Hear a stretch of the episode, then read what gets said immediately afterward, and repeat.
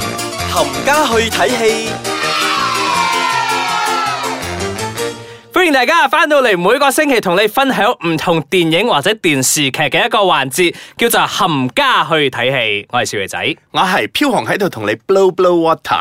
係 啦。咁我哋呢個星期又吹咩水先？今日我哋 blow 下穿越，穿越時空係嘛？冇錯啦。。咁無論電影或者係電視劇咧，都已經拍過唔少嘅呢啲咁樣嘅穿越嘅電影或者係電視劇㗎啦。就攞 TVB 例子嚟講啦，係喺啦我印象最深刻嘅咧，我覺得《尋秦記》啦。係呢部又係一部林峰咧不堪回首嘅一部劇集嚟 嘅，我好衰啊！我兩個星期連續喺度踩下林峰啊，因為當時佢嘅樣仲唔係而家嗰個樣啊嘛， 係啊，佢嗰陣嘅樣咧，同你哋大家去睇《家好月圓》嗰啲樣兩回事完全嚟兩回事。嗱我哋冇講過佢做過嘢啊吓，可能係減肥成功啫，或者化妝咯，哦即係講咗咁多年曬化黑妝咗，。曬黑咗當時。哦哦，係啊，都可係啦能，㗎。當年阿古天樂喺入邊嘅時候，都係因為曬黑咗、紅咗，所以拍呢套戲咧，洪少龍飾演嘅話，係啊項少龍係啦係啦，仲好紅添。除咗佢之外咧，部電視劇咧仲有滕麗明啦、郭善妮、林峰啦，仲有雪兒啊，係啊，，近期喺《貪狼》裏面出現翻㗎。係啊，佢哋隔咗唔知幾多年又重新合作啦，古天樂同埋雪兒。係啊，依然好鬼靚啊！佢 嗱，故事係講緊咧，洪少郎呢一位警察咧，項少龍項少郎 喺一位警察咧，喺一個際遇之下咧，就飛翻咗去古代裏面咧。戰國時代啊，即係啊秦始皇嗰個係啦年代嗰度咧，就佢諗住去，佢都冇諗過要改變歷史啦。其實我唔記得係關於咩咗啦嗯，。我知咗佢翻到去咧，啲人捉咗佢之後咧，覺得佢好有用，因為佢識得好多啲先進嘅嘢。係啦，嗯咁如果我冇記錯咧，呢部咧其實係古天樂喺 TVB 拍嘅最後一部電視劇。好似係。係啊，因為佢拍呢部《尋秦記》嗰陣咧，其實咧佢好慘啊！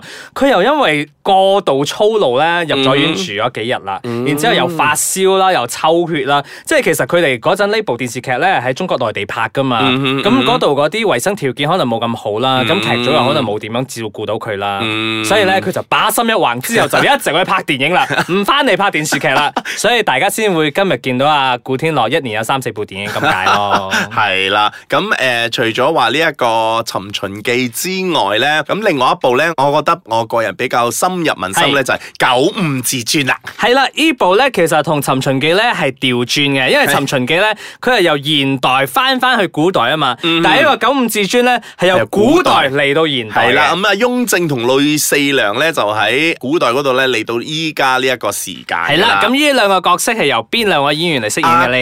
江華同埋張可怡啊，。係啊，然之後呢部電視劇咧，其實仲有幾個演員嘅，包括吳美顏啦，仲有秦沛，又係秦沛嘅秦沛秦沛係好似做啊，即係好似誒、呃因為佢嚟到呢度咧，就用咗佢嗰個皇帝嘅身份咧，好似係管佢嗰啲兵嘅時候咧，係嚟管一間公司啦。係咁啦啊，秦沛咧就係、一個公司嘅大老闆咧，就信係任啦咗佢咧，等佢嘅指揮你哋點樣去啊搞好呢間公司啦。係啊，因為其實江華咧當初咧係 under 阿林慧晨噶嘛，但係佢慢慢做做下，我真係發覺啊，林慧晨心術不正。係啦。就冇再幫佢啦。嗯哼，咁呢部劇咧，到今時今日咧，如果某啲台重播嘅時候咧，我都會坐喺度睇，唔知點解真係好睇喎。如果我冇記錯嘅話，張可怡當年好似係憑呢一部劇攞視后攞視㗎，后㗎哦好似係咁江華先生我就唔記得有冇攞獎啊，張可怡我就比較有印象。嗯哼，咁另外一部咧，同大家介紹係咧，嗱呢部咧叫做《隔世追兇》，啊，OK，郭晉安同阿陳慧珊嘅。阿郭晉安咧係而家嘅一個警察，警察係係啦啦。咁佢阿爸咧就係許少雄，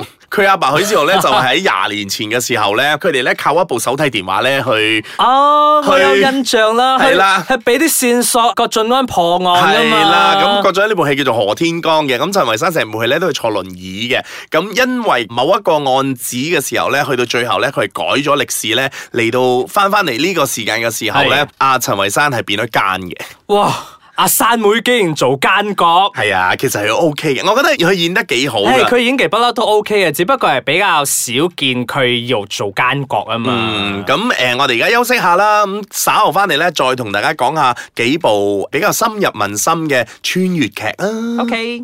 歡迎大家翻到嚟我哋嘅冚家去睇戲。戲係啦，咁我哋今個星期咧要同大家分享嘅咧就係超越時空嘅電視劇啦。嗱，差啦，咁啊 TVB 真係咧都拍唔少嘅，就好似喺啊唔少二零零喎九年裏面咧，係就有一部咧叫做《巴不得巴巴》啦。哇！呢部其實我自己本人係好中意嘅，嗯因為我好少咧係會中意吳卓羲做戲嘅。 但係呢部咧，或者係個故事嘅個故事關係好啦係啦，故事性取勝嘅，所以我覺得好正。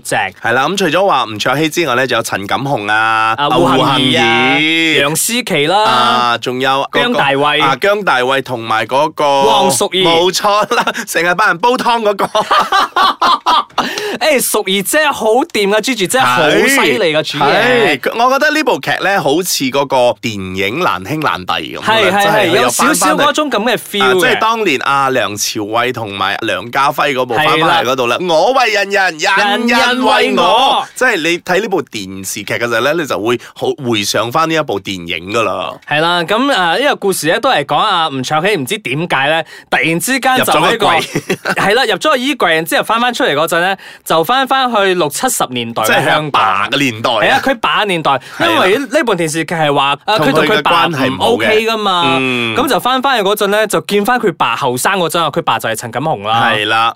咁就係咁樣同佢爸相處之後，就覺得誒其實都 OK 佢阿嘅，爸都唔係咁，都唔係佢想象中咁嘅樣嘅咁橫崩棒嘅係啦。嗱，講咗咁多部好嘅咧，嗱，我個人咧最唔係好想睇嘅咧就係呢呢一部 穿越電視劇叫做《回到三國》。 即係 TVB 都有拍一啲人哋啊好難哇！呢堪部嘅呢一啲電視部劇嘅呢部劇難睇 到咧，我呸佢啊！你嚟講講俾我聽有邊幾個演員先阿馬國明啦？OK，林 峰啦，又係劉歡㗎。係啊，林峰做嗰個劉 備噶，即係拎即係拎住隻線嗰度啊嗰我有只。印象啦。 我唔記得咗個女主角好似係阿楊怡㗎，唔我記得我啦我我就係記得散場咧，佢哋走到嗰度，唔知有個風唔知點吹下吹下嗰度來，跟住我睇完咗之後，我就講 what？唔記得啦。所以因為呢部戲咧實在太爛啦，爛到咧我睇到一半嘅時候咧，我已經放棄咗佢啦，跟住我就睇結局。 咁張寶仔 O 唔 OK 啊？啊，張寶仔咧，我又覺得佢啊，因為哦嗰陣好似都慶合合嘅喎。係佢輕合合又係，我又係覺得佢又係有啲，我唔係話啲演員唔好啊，係個故事性咧係冇以前嗰啲咁嚇。咁實啊。唔知咧，本人係覺得演員嘅問題咧，因為本人其實唔係好中意陳展鵬先生做戲嘅啫。你係咪咁？除咗呢個之外咧，咁近期亦都有一部叫做《穿越男》超超時空空男男神神。咁呢部咧，我都啱先睇咗幾集，我都覺得 O K 嘅，因為有蕭正楠啊嘛。嗯。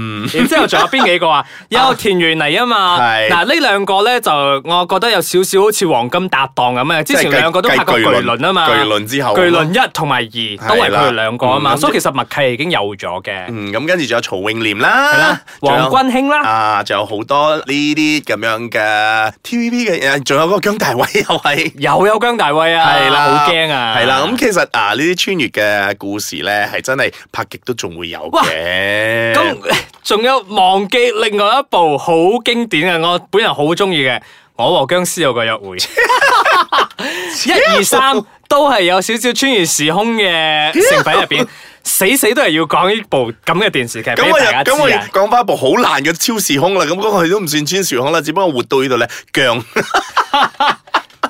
即係由阿鄭嘉穎啊，啊嗰、個謝安琪啊，嗰部真係又係爛到咧，即係啊 TVB 咧，我可以講你可唔可以 O 進 K 步下？嘅，你有偶然間你拍十部，你有一兩部爛嘅，大家都可以接受嘅。哇！我覺得而家 TVB 嗰個程度咧，係你拍十部咧，有八部爛得兩部 O K。嗱，本本意見咧係純屬個人嘅，唔代表本台或者任何人嘅立場。唔緊要嘅，大家都清楚嘅。咁或者大家覺得近排嘅電視劇咧真係不堪入目嘅話，唔想睇嘅話咧，睇戲啊誒、都唔一定要睇戲噶嘛，可以睇翻我哋介紹嘅呢幾部，哦其實都 OK 噶嘛。哦係啊係啊。係啊。呢個就係我哋要做呢啲咁嘅系列嘅一個目的啊嘛，啊要介紹翻一啲往年嘅好戲俾大家唔睇係嘅。要介紹翻往年嗰啲好戲咧，俾啲新一代嘅人睇，叫咩叫做 好戲？係啊，大家唔好而家睇到咧，哇，好正啊，好好睇啊，有小鮮肉啊，大家唔好咁膚 淺，係故事內容係好重要嘅。係啊，正話我哋所講嗰幾部咧，